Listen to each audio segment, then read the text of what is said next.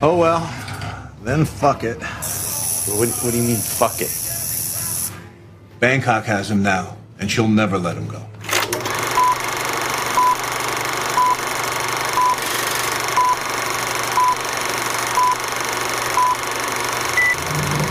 Ja, wenn du nicht aufpasst, dann nimmt es dich, das Bangkok.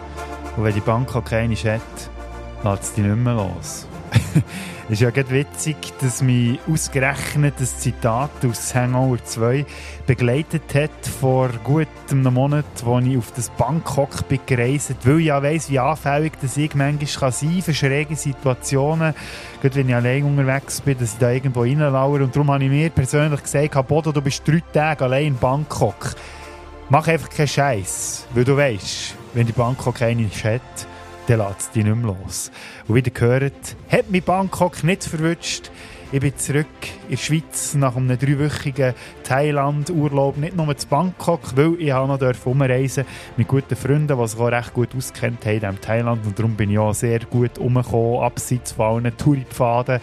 Ich habe das Land von einer Seite kennengelernt, die ich nie erwartet hätte, dass ich es kennenlerne. Es ist ein wunderschönes Land und darum bin ich wunderbar erholt zurückgekommen vor zwei Wochen und jetzt auch wieder parat für euch hier die nächste Filmsünderfolge zu bestreiten, die ich euch herzlich dazu begrüße, weil ich habe etwas abzuliefern oder nachzuliefern, besser gesagt, was ich euch ja schon Ende letztes Jahr versprochen habe.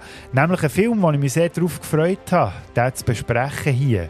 Und ihr fragt mich jetzt vielleicht, warum hat es jetzt so lange gedauert? Weil der Film, den ich heute darüber rede, der ist ja schon vor über einem Monat rausgekommen. Und ja, eben genau der Thailand-Urlaub hat mir einen kleinen Strich durch die Rechnung gemacht, weil kurz bevor ich gegangen ist der Film rausgekommen und dann hat es mir einfach schlicht nicht gelangt, ins Kino zu säckeln und den zu besprechen. Aber warum hat es jetzt zwei Wochen gedauert, dass ich nach meiner Rückkehr darüber reden kann? Das hat einen ganz einfachen Grund. Bangkok hat mich zwar nicht verwünscht, dafür hat Thailand meine Brille verwünscht. Ich habe es tatsächlich geschafft, in der ersten Woche meine Brille zu verlieren.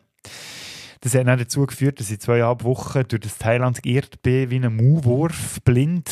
Nein, so schlimm ist es natürlich nicht gewesen. Ich sehe nicht ganz so schlecht, dass ich, habe mich einigermaßen zurechtgefunden, noch trotzdem, dass ich keine Brille mehr hatte. Ähm, es war aber gleich ein bisschen blöd, gewesen, als ich zurückkam. Ich natürlich zuerst zum Optiker und schauen, dass ich eine neue Brille bekomme. Und er hat Liefer, ähm, Verzögerungen gegeben.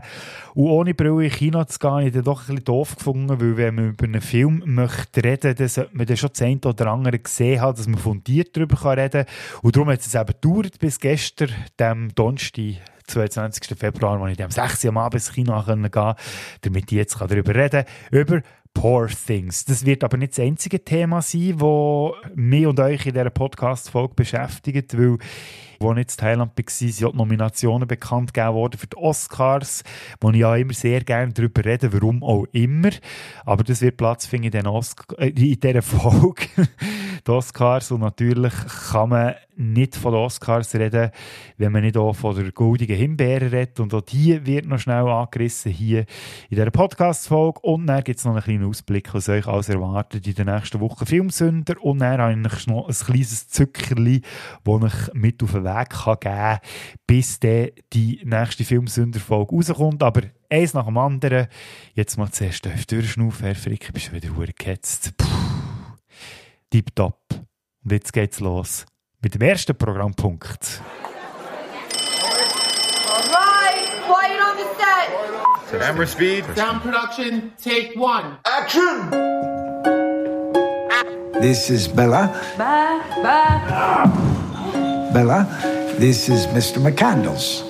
Hello, Bella. No! She's an experiment. Good evening. Her brain and her body are not quite synchronized. But she's progressing at an accelerated pace. I am Bella Baxter, and there is a world to enjoy, circumnavigate. It is the goal of all to progress, grow. A woman plotting her course to freedom. How delightful. Poor Things vom griechischen Regisseur Georgios Lanthimos. Und ich bin relativ spät erst auf den Film aufmerksam geworden, beziehungsweise habe erst relativ spät herausgefunden, dass es den überhaupt gibt. Und zwar im Zuge von der Filmfestspiel zu Venedig, wo Poor Things ja schon recht äh, zu reden gegeben hat und hat auch abgeräumt, hat ja dann den Preis gewonnen für den besten Film und ähm, schon rein um was es in diesem Film geht, hat es mich schon lustig gemacht. Bevor wir aber auf die Handlung ein bisschen eingehen, ähm, möchte ich zuerst mal das Werk von dem Georgios Lanthimos ein bisschen anschneiden. Ähm, er ist bekannt für recht skurrile und absurde Geschichten. Ich weiß nicht, wie vertraut es dir seid. Ich persönlich habe erst zwei Filme gesehen von ihm vor Poor Things.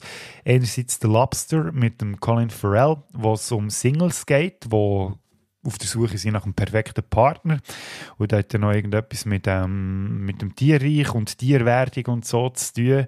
Es klingt so absurd, wie es tatsächlich ist auf der Leinwand. Und der andere Film, den ich gesehen habe, ist ähm, Killing of a Sacred Deer, auch wieder mit dem Colin Farrell und der Nicole Kidman und dem Barry Keoghan, der ja jetzt wegen Saltburn ein bisschen in aller Munde ist. Auch dieser Film sehr speziell, wenn ihr ihn seht. Man kann es fast nicht beschreiben, wie ähm, die Machart der Filme von Georgios Lanthimos aussieht. Das muss man, glaube ich, selber einfach mal erlebt haben. Und eben auch Poor Things, da wird es im Ruf wieder gerecht. Ist eine sehr skurrile, absurde, aber doch charmante, märchenhafte Geschichte, die er da erzählt.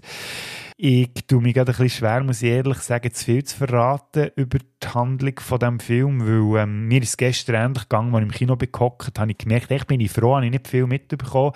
Aus dem Trailer, wo wir vorhin den Ausschnitt haben gehört, habe ich eigentlich gar nicht viel ähm, im Voraus über den Film gelesen oder gesehen oder äh, mitbekommen. Ich habe einfach gehört, dass er sehr gut ankommt, dass es irgendwie so eine modernere Ansatzweise ist von der ganzen Frankenstein-Thematik, ob schon der Film oder das Buch, was darauf basiert, zur ähnlichen Zeit spielt, bei der Frankenstein-Geschichte selber. Wir befinden uns irgendwo so um 1882 rum zu London und wie gesagt, es ist so ein eine Frankenstein-artige Geschichte. Ein Wissenschaftler, in diesem Fall hier ein Mediziner, der so ein bisschen experimentiert mit Lebewesen und da kommt dann eben die Bella ins Spiel, die die Hauptfigur ist von Poor Things man könnte so ein bisschen zusammenfassend sagen, Poor Things ist so eine Geschichte von einem unverblümten Geist, der ausreist, um ein Abenteuer zu erleben und in diesem Abenteuer mit den Freuden und Leiden von unserer Welt konfrontiert wird. Wo definitiv wegen ihrer Hauptfigur lebt und der charmanten Darstellung von der Hauptfigur Bella. Gespielt wird sie von Emma Stone wo ja ähnlich das Baujahr ist wie ich, 1988. Und man kennt sie wahrscheinlich am ehesten aus Filmen wie Superbad. Teenie-Komödie aus den 2000er. Ähm, oder die kennen sie vielleicht auch als Love Interest, wie man auf gut Englisch sagt, vom Peter Parker aus den Spider-Man-Filmen mit dem Andrew Garfield, Amazing Spider-Man 1 und 2. Dann hat sie bei Crazy Stupid Love hat sie mitgespielt, wo sie das erste Mal ist in Kontakt kam mit dem Ryan Gosling auf der Kinoleinwand, was sich ja später in La La Land wiederholt hat. Und auch sonst muss ich sagen, ist die Emma Stone eigentlich immer Bereicherung für jeden Film, den sie mitgespielt hat. Das ist mir jetzt gestern, als ich Poor Things gesehen habe, definitiv bewusst worden. Emma Stone ist ein Grund für ins Kino zu gehen. Was sie da in dem Poor Things abliefert, das ist wirklich köstlich. Es ist einerseits herzig, andererseits sehr liebevoll, gleichzeitig auch so skurril und absurd, eben, wie es halt einfach nur in einem Film von Georgios Lanthimos möglich ist. Also, muss man eigentlich gesehen haben, dass man sich das vorstellen kann auf jeden Fall berechtigt, alle Vorschusslorbeeren, die sie schon bekommen hat. Also sie hat ja zum Beispiel Golden Globe gewonnen für ihre Rolle. An den BAFTAs, also den britischen Film Awards, ist sie ausgezeichnet worden und ist auch für einen Oscar nominiert. Da kommen wir aber später noch drauf. Und sie dreht den Film und ist die perfekte Besetzung für so eine Geschichte zu erzählen. Es ist aber nicht die einzige, die mir in diesem Film wirklich extrem gut gefallen hat. Als nächstes muss man natürlich auch den Mann nennen, der so die Frankenstein-Rollen übernimmt bei Poor Things. Und das ist der Willem Dafoe. seit Jahrzehnten unterwegs in der Filmlandschaft und seit Jahrzehnten liefert der Typ einfach ab. Und dort spielt es eigentlich keine Rolle, wie doof der Film ist, was jetzt bei Poor Things natürlich nicht der Fall ist, aber in der Vergangenheit hat er ja die eine oder andere Entscheidung getroffen, in Filmen mitzuspielen, wo man vielleicht könnte sagen, ja, der hat vielleicht nicht so ein gutes Handy bewiesen, aber zumindest hat es sich immer gelohnt, ihn zu sehen. Hier spielt er, wie gesagt, äh, der Mediziner, der da ein bisschen mit der Mensch- und Tierwelt umexperimentiert. Und was man auch noch muss erwähnen der Willem Dafoe versteckt sich in diesem Film hinter einem recht aufwendig gemachten Make-up. Man kann sich irgendwie vorstellen, und mir ist es auf jeden Fall ein bisschen vorgekommen, als ob der Typ mal mit seinem Gesicht in einen Häcksler ist reingekommen und es dann wieder so zusammengeneigt. Etwa so sieht sein Gesicht aus. Und trotz dem Make-up schafft es gleich mit seinem unglaublichen Talent, da durchzuschimmern. Es ist echt eine wahre Freude, auch ihm zuzuschauen und äh, er lässt da ein paar Sprüche fallen. Da musste ich wirklich herzhaft müssen lachen. Allgemein, der Film ist sehr lustig. Auch wenn er eine sehr ernste Thematik grundsätzlich verfolgt, ist mit so charmantem Witz gespickt, das Ganze. Es ist wirklich eine wahre Freude, wenn man da im Kino hockt und das so über sich kann ergehen und äh, ja, tatsächlich ein paar Mal recht laut müssen rauslachen. Der dritte im Bund, wo die Darsteller Riegen noch ergänzt, ist der Mark Ruffalo. Und der Mark Ruffalo der ist mir in der jüngsten Vergangenheit ein bisschen verleidet. Und der Grund ist da, äh, dass er ja im Marvel Cinematic Universe der Hulk gespielt hat. Habe ich eine sehr gute Wahl gefunden, als er seinen ersten Auftritt hatte, 2012 im ersten Avengers-Film hat dann aber von Film zu Film kontinuierlich abgenommen, bis mir dann irgendwann ist wirklich so ein bisschen auf den Sack gegangen, ich muss ehrlich sagen. Darum habe ich jetzt auch nicht Luftsprünge gemacht, wenn ich gelesen habe, dass der Mark Ruffalo bei Poor Things mitmacht. Wo ich ihn dann aber gesehen habe und was er da abliefert in diesem Film. Köstlich. Mark Ruffalo, sein Ruf ist bei mir wieder hergestellt, von A bis Z. Wirklich auch er, also 1A. Und natürlich sind nicht nur die drei ähm, Schauspielerinnen und Schauspieler in diesem Film unterwegs, aber ich würde sagen, es sind so die wichtigsten auch die Nebenfiguren, sind äh, sehr gut besetzt und auch sehr gut gespielt, aber drückt jetzt, sage jetzt mal, nebst diesen drinnen so ein bisschen Hintergrund. Aber durchaus hat da ähm, die Besetzungscrew super Arbeit geleistet. Nebst der Besetzung ist schon wunderbare Arbeit geleistet worden beim ganzen Set-Design. Im Theater würde man sagen, das Bühnenbild, das ist wunderbar, so märlihaft auf eine Art und Weise. Also es ist so in Realität irgendwie verankert, aber gespickt mit ganz kreativen Einfällen und zum Teil auch so ein bisschen futuristische Sachen, die so ein bisschen drin vorkommen. Also die Städte in diesem Film ähm, eine Rolle spielen, die man vielleicht aus der Realität kennt, dann kann man davon ausgehen, dass es immer noch ein bisschen etwas Fantastisches dazu gedichtet worden ist, ohne jetzt zu viel zu verraten. Und was auch wahnsinnig schön ist, sind die Hintergründe. Die sehen aus wie auf einer Leinwand gemalt und einfach so hinter die Schauspieler irgendwie aufgestellt worden wären. Also so wie man es aus dem Theater noch kennt, wo man früher noch mit gemalten Kulissen geschafft hat.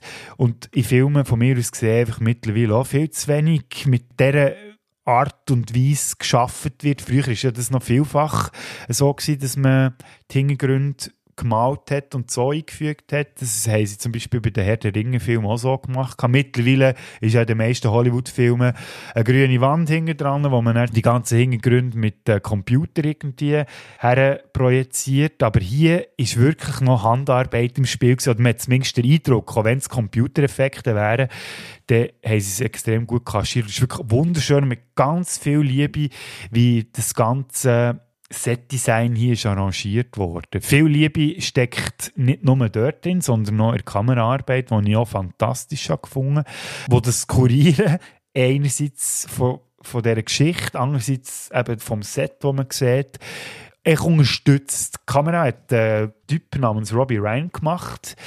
Habe ehrlich gesagt erst einen Film gesehen, den er Kamera gemacht hat. Das war Marriage Story aus dem 2019. Gewesen.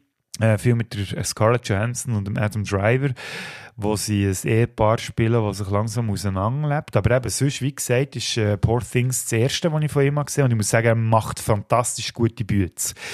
Passt perfekt zum Stil, wie der Film muss erzählt werden Welt zwischendurch so die ähm, Fischoptik, das ist dann, wenn so wie, wenn man so durch ein Guckloch würde schauen, was so ein bisschen alles vergrößert und nebendran ähm, verzerrt sich das Bild so ein bisschen und verschwimmt fast so ein bisschen. Ich weiß nicht, ob ihr euch etwas darunter vorstellen könnt. Das ist so eine Optik, die nicht bei allen gleich gut ankommt. Ich muss sagen, wenn man es zu inflationär braucht, dann kann es auch ein bisschen too much werden. Jetzt in diesem Film passt es extrem gut und ist äh, ein sehr gut gewähltes Mittel und gekonnt eingesetzt. Genauso wie die Musik, vielleicht habt ihr es vorhin schon ein bisschen rausgehört aus dem Trailer-Ausschnitt. Vielleicht gehen wir gleich noch ganz kurz drauf ein. This is Bella. Ba, ba. Bella, this is Mr. McCandles. Hello, Bella. Also es kommt einfach auch gut über jetzt so mit äh, Ausschnitten aus dem Film, oder? Wenn man noch die eher so ein bisschen, sagen, simplere Musik im Hintergrund hat, aber auf eine skurrile Art und Weise passt sie eben auch zu dieser Geschichte, die Poor Things erzählt und ist darum auch äh, eine Meisterleistung von mir aus gesehen, von dem Herr, der den Namen Cherskin Fendrix hat, der in der Filmbranche noch relativ jungfräulich unterwegs ist. Es war seine erste Filmmusik, die er gemacht hat und hat irgendwie schon begriffen, um was es geht. Ich bin gespannt, ob man ihn auch noch bei anderen Filmen einsetzt, auch bei anderen Regisseuren wo er kann beweisen kann, dass er wirklich ein Gespür hat, was für Musik das es braucht, für die Geschichte zu erzählen, die sich da auf der Leinwand abspielt. Hier ist ihm auf jeden Fall wirklich äh, Meisterleistung gelungen. Also, da hat es keinen anderen Filmscore gegeben, der besser gepasst hat. Also, es ist wirklich, der unterstreicht das Ganze. Und genau das muss ja Filmmusik auch erreichen.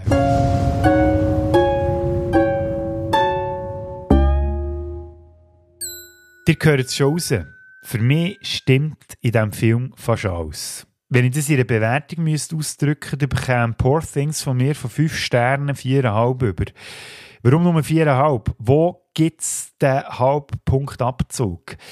Ja, wenn man einen Schönheitsfleck an diesem Film suchen oder wenn ich einen Schönheitsfleck habe in diesem Film, dann ist es der Umstand, dass Poor Things, der ist wirklich von A bis Z einfach so reingeflutscht. Also ich bin im Kinosaal gehockt, man muss noch erwähnen, der geht 2 Stunden, 20 Minuten.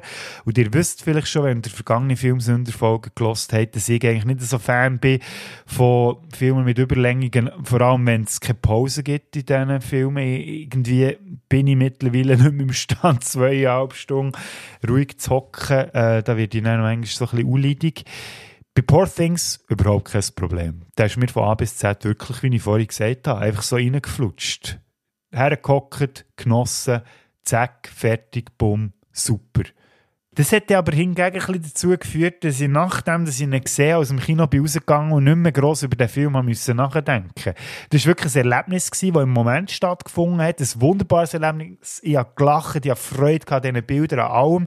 Aber es war nicht so, dass ich raus bin und der mich noch verfolgt hat. Jetzt zum Beispiel gestern Abend, dass ich noch umgekehrt habe an diesem Film, bevor ich bin eingeschlafen Heute Morgen, als ich bin aufgewacht wieder an den Film habe gedacht, dass er mich den ganzen Tag verfolgt hat. Nein, das war ein zweieinhalbstündiges Kinoerlebnis und dort ist der Film auch weit geblieben. Und das ist eigentlich auch okay. Das darf ja auch mal so sein. Und das ist auch ein Zeichen dafür, dass das auch der ähm, am leichtesten verdauliche Film ist von Georgios Lanthimos. Bei den anderen Filmen hätte ich so ein vorbehalten, die auch nicht zu empfehlen, weil da muss man schon ein empfänglich sein dafür. Bei Poor Things würde ich sagen, alle, die gerne so ein skurrile Figuren, schwarzen Humor und handgemachte, schöne Inszenierungen haben, so wie man es halt sich auch vom Theater gewöhnt ist, dann ist das definitiv ein Film für euch. Und an dieser Stelle höre ich auch auf, weil viel mehr möchte ich nicht verraten. Alles, was man zu viel weiss über den Film, macht das Erlebnis ein bisschen weniger spektakulär. Und darum würde ich sagen, wenn ihr irgendwie Gelegenheit habt, sei es jetzt noch ins Kino zu gehen oder dann spätestens, wenn der Film irgendwo in einem Streamingdienst auftaucht, schaut Poor Things unbedingt. Definitiv schon jetzt eines der grossen Highlights aus diesem Jahr, obwohl er ja streng gesehen schon im letzten Jahr ist rausgekommen, aber ihr wisst, was ich meine.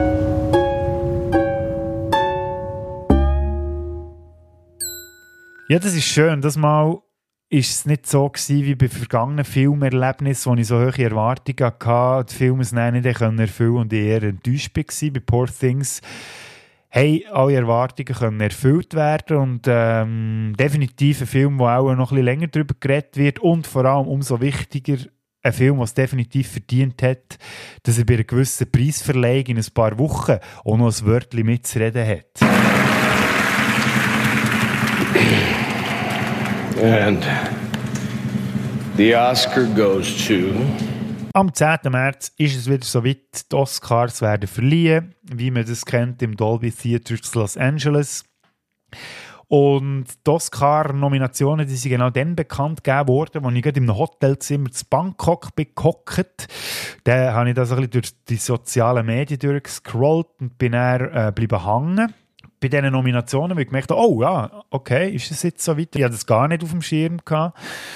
Und äh, im Zuge dessen ist mir dann vor allem eine Diskussion aufgefallen, die ja äh, durch die Social Media Welt ist gegangen äh, im Zusammenhang mit dieser Nomination. Und das könnte man schon fast als Barbie Gate bezeichnen.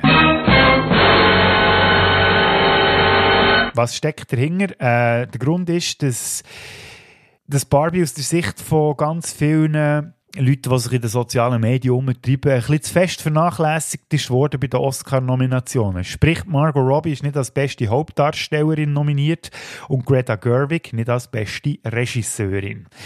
Und ja, diese Diskussion habe ich so wieder ein bisschen mit Unverständnis mitverfolgt. Äh, ja, Ihr wisst ja, dass ich nicht der allergrößte Barbie-Fan bin. Ja, letztes Jahr kurz ein bisschen angerissen, dass ich ein bisschen enttäuscht war, weil man eigentlich mehr erhofft hatte, schon nur bei den ganzen Ankündigungen, was geht, wie revolutionär und äh, bahnbrechend dass die Geschichte jetzt ist, die der Film erzählt und wie emanzipiert und weiss ich was, ist mir dann eben doch ein bisschen zu plump gewesen und hat mir ein bisschen zu wenig hergegeben. Und darum könnt ihr ja schon vermuten, dass ich jetzt nicht unbedingt der gleichen Meinung bin, wahrscheinlich, dass... Äh, Margot Robbie nicht als beste Hauptdarstellerin ist nominiert worden. Ihr wisst auch, unbestritten, Margot Robbie eine der tollsten Schauspielerinnen, die aktuell in Hollywood unterwegs ist. Aber Barbie, äh, äh, sie macht es ja souverän, aber ist es wirklich eine Nomination wert an den Oscars, wenn man es so vergleicht mit den anderen Namen, die da auftauchen auf dieser Liste? Ich würde eben sagen, nein, weil äh, Margot Robbie hat schon andere Sachen abgeliefert, was der Film mehr verdient hat, eben auf dieser Liste zu landen. Ist sie dann auch so übrigens auch schon mal. Also darum, ihr werdet es wahrscheinlich merken, wenn wir die Liste noch schnell durchgehen, wer da alles äh, unter den Nominierten dabei ist.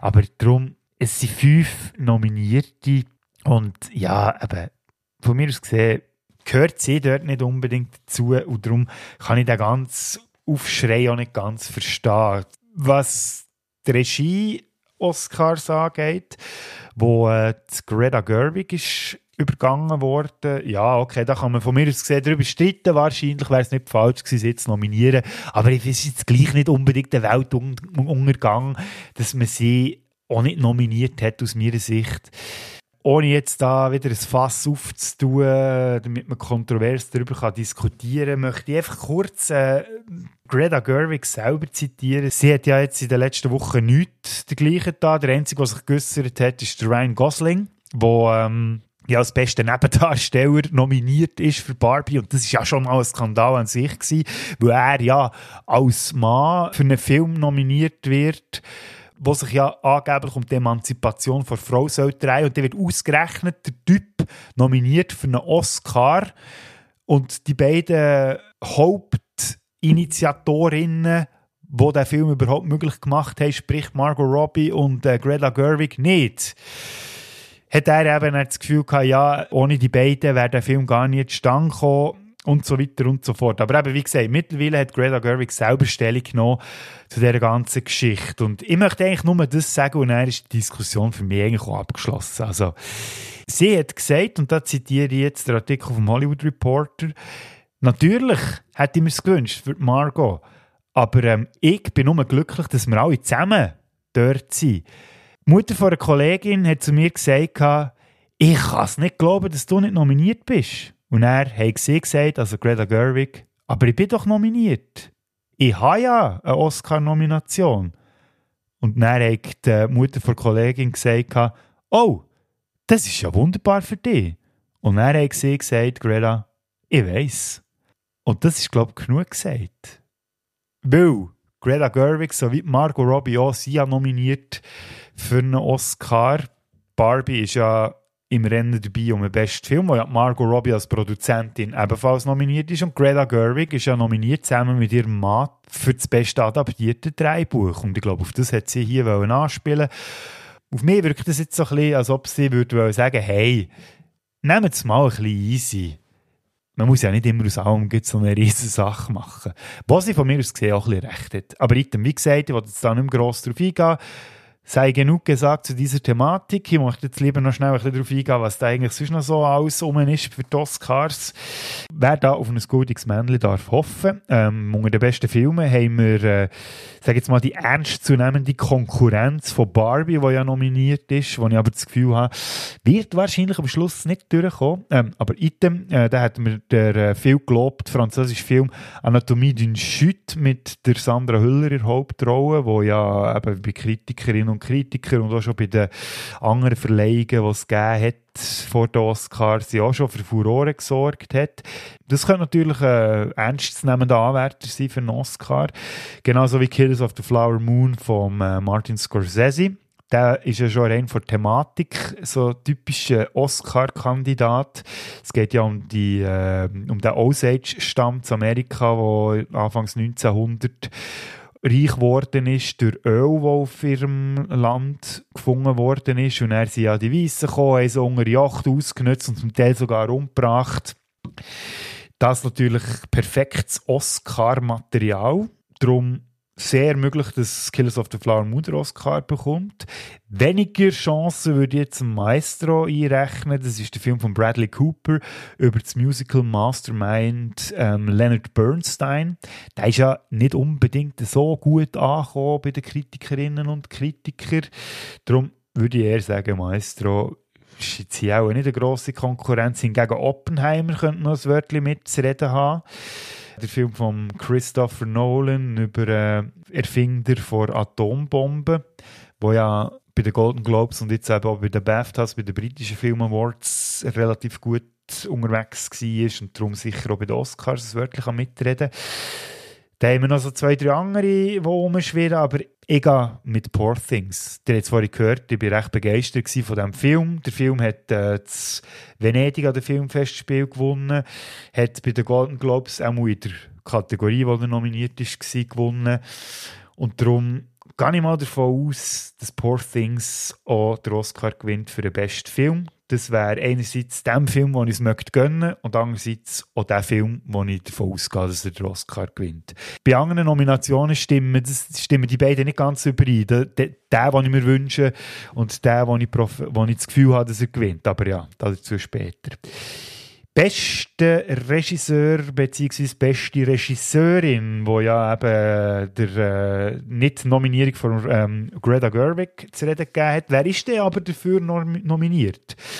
Wir hatten da einerseits der Georgios Lanthimos für Poor Things, definitiv eine berechtigte Wahl. Dann der Christopher Nolan für Oppenheimer, das hätte man annehmen genauso wie der Martin Scorsese für Killers of the Flower Moon. Der hat jetzt unter anderem zum Beispiel der Berlinale hat den Ehrenbär bekommen für sein Lebenswerk. Ja, sind natürlich so die äh, logischen Kandidaten, sage ich jetzt mal. Wenn ich aber so als heimliche Favoritin würde sehen, wo wahrscheinlich auch sein könnte, dass sie den Oscar gewinnt, ist Justine Trier, die, die Anatomie d'une Chute inszeniert hat. Da bin ich mir fast sicher, dass das so ein die Überraschung könnte werden von der Oscar-Verleihung. Dass eben die all die gesessenen Herren wie Martin Scorsese, Christopher Nolan und oder Georgios Lanthimos kann man mittlerweile, glaube ich, auch zu den eingesessenen Hollywood-Grössen zählen, wenn auch im Independent-Bereich, aber gleich. Darum würde ich sagen, beim Regie-Oscar gibt es wahrscheinlich die Überraschung und Justin Trier gewinnt den. Das ich ihr auch gönnen. Und darum stimmt hier mein Wunsch und meine Vermutung auch noch einmal überein. Das ändert sich jetzt in der Kategorie Beste Hauptdarsteller. Da sind auch wieder fünf nominiert, von mir aus gesehen drei, die das Rennen könnten machen Einerseits der Bradley Cooper für Maestro, er hat ja den Leonard Bernstein gespielt in diesem Film. Da habe ich das Gefühl, das könnte natürlich sein, weil so bei Biopics, wie man denen sagt, also diese Verfilmungen von Leben von realen Personen, die sind ja immer sehr gern gesehen für Oscars. Ich denke da zum Beispiel an Jamie Foxx, der den Oscar gewonnen hat für seine Darstellung von Ray Charles, oder der Joaquin Phoenix, der den Oscar gewonnen für seine Darstellung als Johnny Cash. Und darum könnte Bradley Cooper als Maestro da auch noch je nachdem ein Wörtchen mitreden zu haben. Ich glaube es zwar nicht, dass er das Rennen macht. Ich habe das Gefühl, es wird sich entscheiden zwischen Killian Murphy für Oppenheimer oder Paul Giamatti für die Holdovers. Das ist vielleicht jetzt so ein bisschen Überraschung. Holdovers habe ich auch nicht so auf dem Schirm gehabt. Spielt so viel ich weiß, in einem Internat. Ich habe den Film eben leider auch noch nicht gesehen. Aber der ist auch sehr gut angekommen bei den Kritikerinnen und Kritikern. Unter anderem auch wegen der Darstellung von Paul Giamatti. Und ähm, viele sind der Ansicht, dass es jetzt mal Zeit wäre, den auszuzeichnen.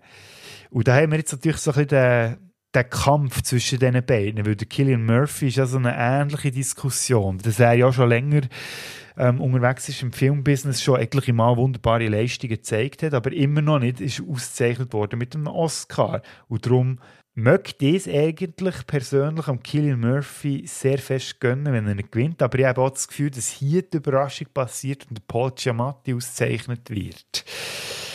Einfach so für mal wieder so ein Zeichen zu setzen. Aber das ist meine Vermutung. Mal schauen, wie das ausgeht am 10. März. Dann haben wir Schauspielerinnen, also Hauptdarstellerinnen, die nominiert sind für einen Oscar. Dann hätten wir natürlich Sandra Hüller, Anatomie d'une Chute. Ich habe das Gefühl, dass das Rennen zwei andere Damen untereinander ausmachen. Das wären Lily Gladstone, Kills of the Flower Moon. Sie spielt ja die Frau von Leonardo DiCaprio, wo ja ein Mitglied ist von dem Stamm von der Osage.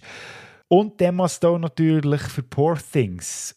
Da haben wir jetzt auch wieder so eine Diskussion. Wer von diesen beiden macht das Rennen? Ich habe mir rein aufgrund so ein von der ähm, Thematik, amerikanische Ureinwohner etc., Lily Gladstone ist die erste, die dort Wurzel hat, die für einen Oscar nominiert ist. Und darum könnte es gut sein, beziehungsweise gehe ich davon aus, dass sie das Rennen macht. Ich möchte es der Emma Stone persönlich ein bisschen mehr gönnen, weil ich das Gefühl habe, sie hat jetzt noch, schauspielerisch noch ein bisschen mehr überzeugt, auch mehr persönlich als Lily Gladstone. Aber ich möchte es natürlich beiden gönnen. Also gehe aber davon aus, dass Lily Gladstone hier Emma Stone hinter sich lässt. Einfach rein so, auch schon nur wegen der Wirkung, die das würde haben, wenn sie einen Oscar gewinnt.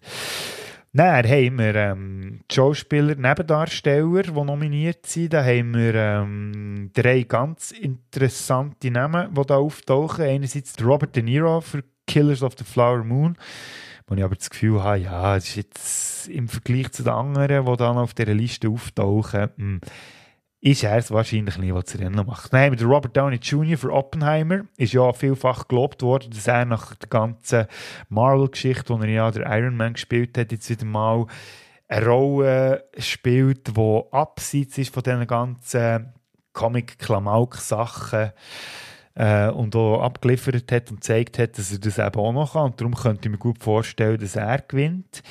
Dann, wie schon erwähnt, haben wir den Ryan Gosling für Barbie, wo könnte ausgezeichnet werden. Und da haben wir noch einen vierten Namen, der auftaucht, Mark Ruffalo of Poor Things, den ich vorher auch gelobt habe, und ich aber auch eher nicht glaube, dass er am Schluss den gewinnt. Ähm, darum habe ich das Gefühl, das Rennen machen äh, der Ryan Gosling und der Robert Downey Jr. untereinander aus. Ob schon ich dem Ryan Gosling sehr möchte gönnen, wenn er für Barbie den Oscar gewinnt, gehe ich davon aus, dass der Robert Downey Jr. hier für Oppenheimer das Rennen macht.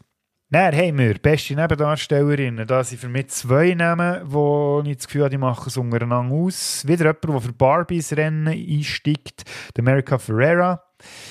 Die hat eine Nebenrolle in diesem Film, wo ich muss sagen, hat mich jetzt auch nicht so vom Stuhl gehauen. Und darum habe ich das Gefühl, dass die andere Frau, die da auf dieser Liste ins Auge sticht Emily Blunt für Oppenheimer. Ich habe das Gefühl, sie macht das Rennen. Sie kommt zwar zeitlich nicht so wahnsinnig viel vor in diesem Film, aber wenn sie auf der Bildfläche auftaucht, dann liefert sie einfach ab und reißt den ganzen Film an sich. Und schon nur da, in so kurzer Zeit so überzeugend aufzutreten, ich habe das Gefühl, Emily Blunt macht das Rennen, ich möchte ihr so gönnen und das stimmt mehr meine äh, Wünsche und Prognosen überein und mal schauen, ob es auch so wird. Dann haben wir ja noch weitere Kategorien wie das beste adaptierte Dreibuch, das beste originale Dreibuch, äh, die beste Kamera und so weiter und so fort. Da habe ich meine Prognosen für mich schon abgegeben. Ähm, ich finde jetzt aber, haben wir es langsam ein bisschen durch damit äh, Kategorien abelieren und was ich für Prognosen würde stellen. Ich habe das Gefühl, das ist nicht so interessant zum Zulassen. Darum ähm, lassen wir das sein äh, und lösen dann das Ganze im Detail auf, wenn dann die Oscars verliehen worden sind nach dem 10. März. Vielleicht noch zum Abschließen noch schnell so ein bisschen die Top 5 am meisten Nominierten haben wir mit 13 Nominationen Oppenheimer auf dem ersten Platz. Auf dem zweiten Platz mit 11 Nominationen Poor Things. Auf dem dritten Platz Killers of the Flower Moon mit 10 Nominationen. Und dann kommt schon Barbie auf dem vierten Platz mit 8 Nominationen. Also definitiv gleichwohl sehr berücksichtigt worden bei den Oscars, auch wenn vielleicht jetzt eben die, die beste Hauptdarstellerin und die beste Regisseurin ausgeblieben sind. Und auf Platz 5 haben wir Maestro mit 7 Nominationen, was ja eigentlich noch erstaunlich ist, wenn man bedenkt, wie bescheiden der Film bei Kritik ist angekommen. So, das wären so die wichtigsten Informationen zu den Oscars 2024. Wie gesagt, Verleih findet am 10. März statt. Und äh, ich kann mir es sicher nicht lassen, dort dazu noch etwas Kleines zu machen und ein zu schauen, ob das, was ich prophezeit habe, ist eingetroffen oder ob es dann doch noch die eine oder andere Überraschung gegeben hat in diesem ganzen Zirkus.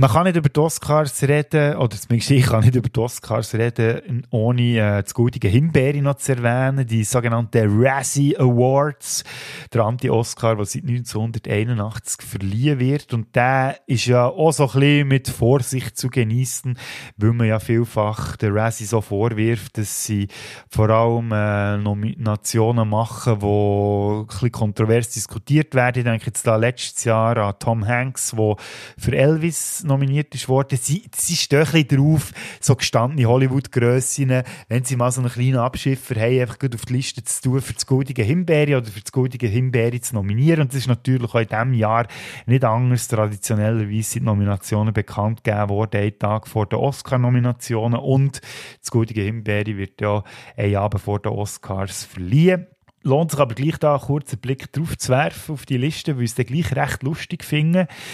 Wir haben da zwei Filme aus dem letzten Jahr, wo äh, sehr viel nominiert wurden, mit ganzen sieben Nominationen. Für das goldige Himbeere haben wir die Expendables 4, wo ja extrem schlecht weggekommen ist. Der vierte Teil von der Action-Gurke, wo ja ursprünglich mal die Idee war, dass man die alten Action-Helden aus den 80er, 90er Jahren nochmal haben, wie der Sylvester Stallone, Arnold Schwarzenegger, Dolph Lundgren und wie sie alle heissen. Das hat sich jetzt scheinbar mit dem vierten Teil ein bisschen gewandelt. Da haben wir einfach noch den Jason Statham, der noch dabei ist, und der Dolph Lundgren in einem ziemlich vernachlässigbaren Auftritt, würde ich jetzt mal behaupten, weil er vor allem als Comic Relief dient und rundum scharen sie irgendwelche neuen möchte gerne Action halt irgendwo, aber reine Filmgeschichte im Action-Genre no Bedeutung haben, wie Megan Fox, die zwar vielleicht in den Transformers-Filmen mal so ein bisschen Action gemacht hat, aber die würde man jetzt niemals so als Action-Ikone bezeichnen, genauso wie die 50 Cent, wo man sich auch fragt, was macht er in diesem Film, aber item eben, da ist sich schon genug darüber ausgelaufen, auf jeden Fall. Sieben Nominationen für Expendables 4, was mich jetzt nicht unbedingt erstaunt, dass der Film äh, bei der, beim Goldigen Himbeere so manchmal auftaucht und ein anderer Film, der ebenfalls recht schlecht ist aufgefasst wurde, weil der das Vermächtnis von einem wunderbaren Horrorfilm aus den 70er Jahren direkt zieht. Und das ist die Exorcist, The Believer wo ganze sechs Nominationen für das Goldige Himbeere bekommt. Und was ja auch so ein bisschen charakteristisch ist beim Goldigen Himbeere, die picken sich ja immer so ein bisschen einen Film raus, wo sie dann mit Auszeichnungen überhäufen, für einfach den so richtig in den Boden reinzustampfen. Und jetzt ist natürlich die Frage, mit welchem Film passiert jetzt das in diesem Jahr? Ist es Expendables 4? Ist es Exorcist Believer? Ich würde behaupten, es ist ein anderer Film. Und zwar einer, der gleichermaßen extrem schlecht ist angekommen bei der ganzen Horrorfilm-Fan-Community. Und das ist Winnie the Pooh, Blood and Honey. Das ist letztes Jahr rausgekommen. Und zwar, der Grund ist, dass äh, Das Buch Winnie the Pooh 1926 ist rausgekommen. Und in den USA gilt so eine Regel, dass nach 95 Jahren wie das Copyright aufgehoben wird. Das heisst, dass der Inhalt und die Figuren, die Teil sind von diesem Buch, wie zum Allgemeingut werden und alle die dürfen brauchen. Das heisst jetzt also, Winnie the Pooh, also da muss man noch sagen, dass nicht Disney-Versionen von diesen Figuren dürfen gebraucht werden, sondern eben die originalen Versionen, wie sie in diesem Buch waren. Nichtsdestotrotz, das ist natürlich ein Angebot auf dem Silbertablett für alle, die schlechte Horrorfilme schreiben. Winnie the Pooh eben so einen Horrorfilm einzupacken. Und da hat es letztes Jahr tatsächlich einen Film gegeben, wo der Christopher Robin nach Jahren wieder zurückkommt in den Wald, weil er seine alten Freunde Winnie the Pooh, Ferkel und wie sie alle heißen, wieder möchte besuchen. Die sind aber so verstört, dass er so lange weg war, dass sie sich zu meuchelnden, menschentötenden, fressenden Monster entwickelt haben. Klingt jetzt auf den ersten Blick vielleicht noch nach einer interessanten Idee. Ähm, die Umsetzung soll aber furchtbar sein. Ich habe mir jetzt verklemmt, den Film zu schauen. Ich habe genug mitbekommen, dass es sich nicht lohnt, den zu schauen. Also falls ihr wirklich eine Meinung wollt zu diesem Film, dann empfehle ich euch wärmstens die Episode vom Trash-Taucher. Ja, die kennen ihn. Der war hier zu Gast im Oktober bei unserer ersten Halloween-Folge zu Phantasm. tatsächlich letztes Jahr eine Folge gemacht zu Winnie Pooh Blood and Honey. Könnt ihr nachlesen, ich verlinke die Quellen noch verlinken in den Show Notes. Quellen dazu findest du in den Show Notes. Nichtsdestotrotz könnte ich mir vorstellen, dass Winnie the Pooh Blood and Honey bei den Razzies, also bei goldigen Himbeeren, abgestraft wird für das, was es losgetreten hat. Weil man darf nicht vergessen, dass dieses Jahr noch ein anderes Copyright aufgehoben wird. Und zwar das vom äh, allerersten Mickey Mouse Film aus dem Jahr 1929. Steamboat Willie hat der Film geheissen.